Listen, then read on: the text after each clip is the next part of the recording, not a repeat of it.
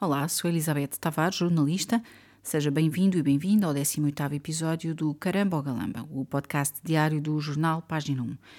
E hoje venho falar-lhe de como, hum, nos últimos anos, houve uma subversão de alguns nomes, de alguns conceitos e de como penso que é a altura de começarmos a chamar os bois pelos nomes. Da política à medicina, à ciência, ao jornalismo, vários conceitos eh, têm estado a ser subvertidos e, eh, de facto, é uma, é uma boa altura para começarmos a corrigir a, eh, a situação.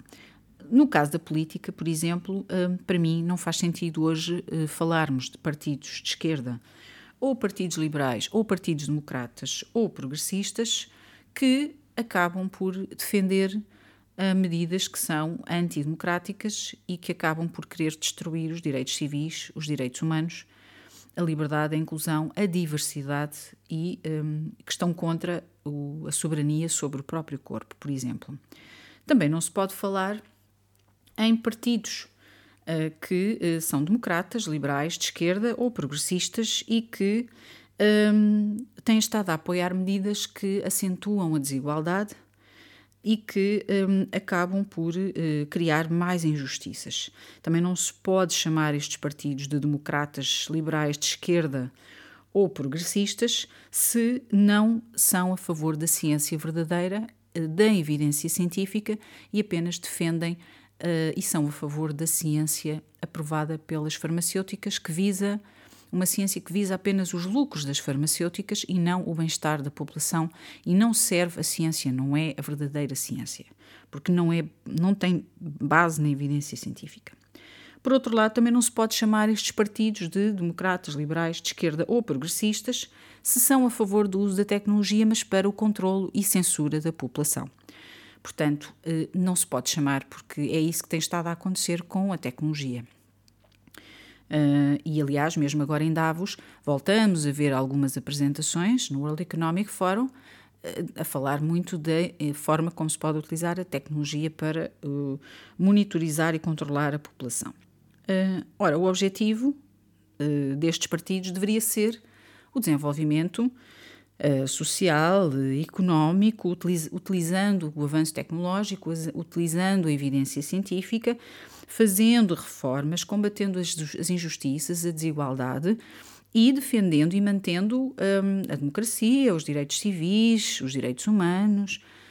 Não é isso que eh, estes, muitos destes partidos têm estado a fazer. E temos vários exemplos, não só em Portugal, mas Nova Zelândia, uh, Jacinda Ardern, líder do Partido Trabalhista, uh, centro-esquerda, uh, tornou-se o rosto da tirania e uh, fez afirmações que são dignas de um ditador e um tirano do, da pior espécie. Justin Trudeau, no Canadá, líder do Partido Liberal, idem aspas.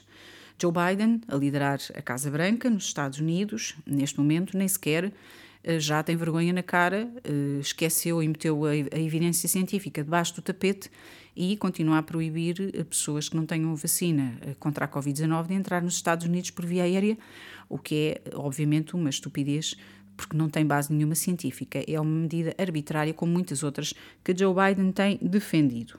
E muitos outros países. Portanto, há uma subversão e não podemos permitir que estas pessoas, estes políticos, hum, estes partidos, eles até podem ter no nome a palavra democrata, ou liberal, ou de esquerda, ou progressista, mas não o são. Por outro lado, noutras áreas, hoje o conceito de medicina e de médico também em certa, de certa forma, foi uh, subvertido.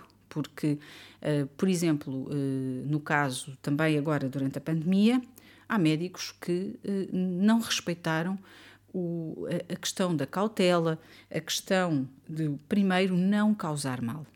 Pelo contrário, são médicos que têm estado, sobretudo, a defender aquilo que, é, que são as aspirações da indústria farmacêutica aos seus lucros e uh, aos seus tentáculos, o que é inaceitável e inadmissível. Os médicos estão aqui para defender a população, para defender os pacientes, não para defender políticos ou os lucros de farmacêuticas. E, por exemplo, não uh, observaram cautela no que toca às vacinas, nomeadamente as vacinas novas aplicadas a jovens e crianças, e também na questão das máscaras. E, como se sabe, do mal que as máscaras fazem, sobretudo horas seguidas para crianças e jovens, e tivemos médicos a defender, e temos médicos ainda a defender o seu uso, sem qualquer evidência científica.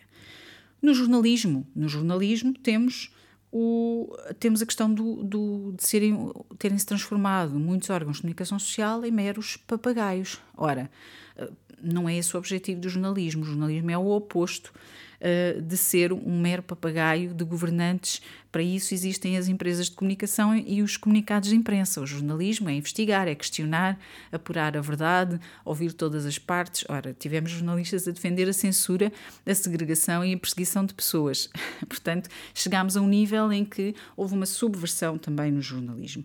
E mesmo outros casos, por exemplo, um, eu sou da geração de 74 e o movimento gay era um movimento muito a favor da liberdade, da diversidade, da inclusão.